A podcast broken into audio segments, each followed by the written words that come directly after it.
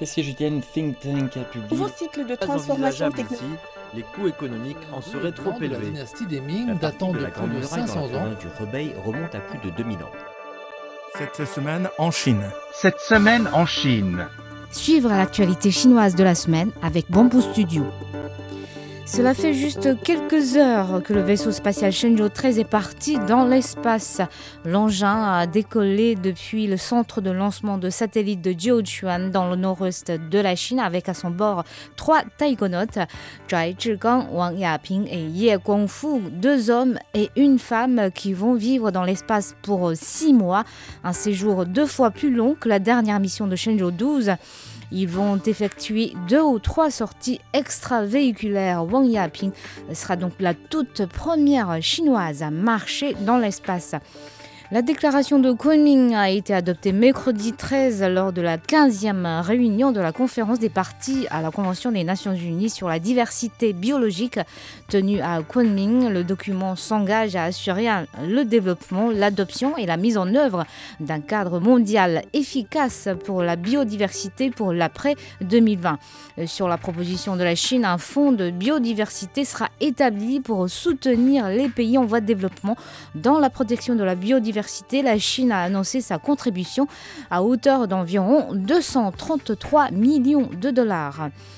La régulation de la fintech reste sur le devant de la scène médiatique en Chine. Le président de la Banque centrale chinoise Yigang a donné les lignes de conduite. Selon lui, les autorités chinoises de contrôle font face à de nouveaux défis qui vont des services financiers sans agrément officiel aux services de paiement en violation des règlements en passant par la concurrence déloyale suite à l'abus de position dominante, des menaces sur la sécurité des données personnelles et un nouveau modèle d'opération qui défie sans cesse l'industrie bancaire traditionnelle. Monsieur Yi a mis notamment en garde contre le symptôme du monde de la tech qui fait que le gagnant rafle la mise. Après s'être séparé de Huawei, la marque de smartphone Honor va pouvoir de nouveau s'équiper des applications Google. Interdit d'accès aux services Google depuis les sanctions américaines en 2019, Huawei a vécu une chute libre dans la vente de ses smartphones, notamment sur le marché occidental en début d'année. Pour contourner la répression américaine, Honor a décidé de sortir de sa maison mère pour devenir une entité indépendante. Presque disparue sur le marché international, la marque doit recommencer à partir de zéro. Plus de euh, 120 000 personnes déplacées, euh, 1,75 million d'habitants affectés, des morts et des disparus. Voici le bilan des violentes précipitations qui ont frappé depuis le début octobre deux régions en Chine du Nord, le Shanxi et le Shanxi.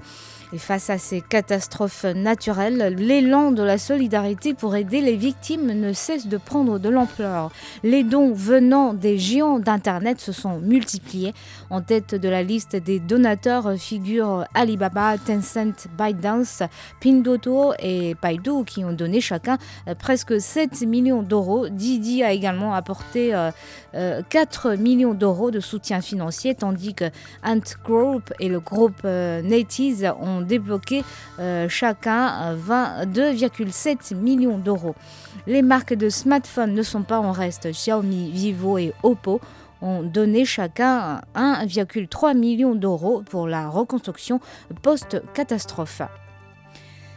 La ville de Guangzhou, dans le sud de la Chine, est en passe de devenir un centre de construction de véhicules intelligents connectés. En moins de 3 minutes, une voiture électrique sort de l'usine.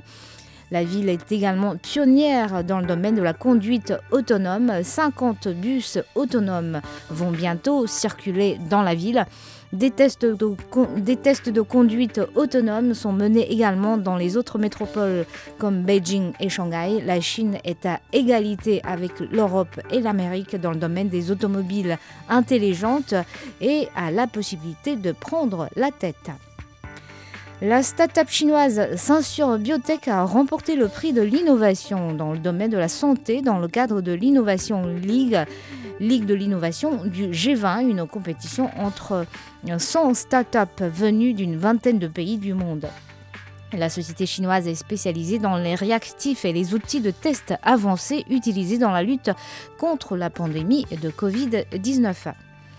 Beijing a enregistré 206 euh, jours de bonne qualité de l'air au cours des 9 premiers mois euh, cette année, soit une augmentation de 9 jours de plus par rapport euh, à la même période de l'année passée, résultat d'une série de mesures appliquées comme l'élimination progressive des véhicules à carburant obsolètes et la surveillance des véhicules à moteur diesel.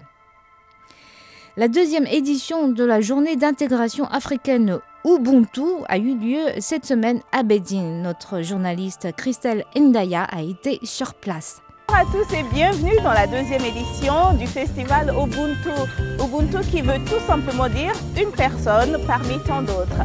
Alors c'est une fête africaine où nous allons partager les repas, nous allons jouer ensemble, nous allons partager de la musique et danser ensemble.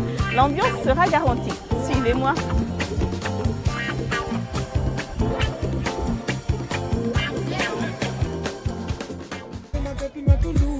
Alors nous voici à notre stand préféré, celui de la nourriture et de la boisson.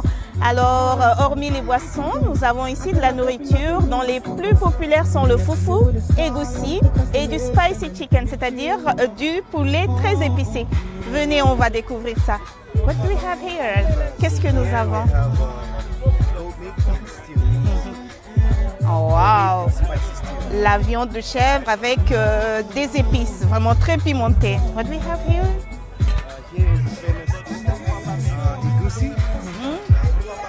Egusi, une sauce typiquement du Nigeria, faite avec euh, des fruits de mer, de la viande et un peu de légumes aussi.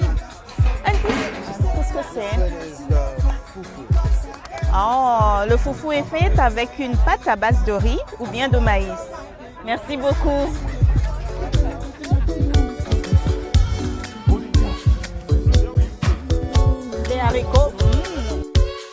Donc, euh, à vous tous, bon appétit.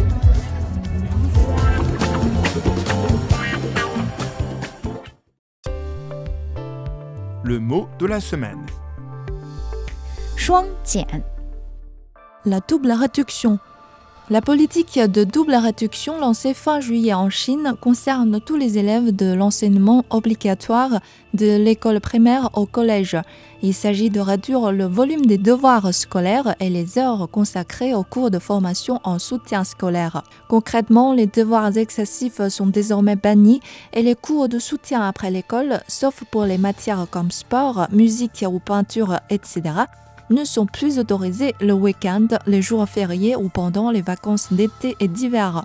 Le gouvernement met fin aussi à la délivrance de nouvelles licences dans le secteur du soutien scolaire au stade de l'enseignement obligatoire et tous les établissements existants doivent être inscrits en tant qu'institutions à but non lucratif. Sachez qu'actuellement, au moins une dizaine d'entreprises privées sont cotées à la bourse de Hong Kong ou des États-Unis et réalisent des bénéfices énormes. Les enfants piégés jadis dans des cours de mathématiques, de chinois ou d'anglais ont aujourd'hui plus de temps pour se divertir ou faire des activités sportives. Depuis la publication de la politique de double réduction, plus de 33 000 entreprises de formation sportive ou artistique ont été créées à travers le pays, soit le double par rapport à l'an dernier. Merci d'avoir écouté Bamboo Studio.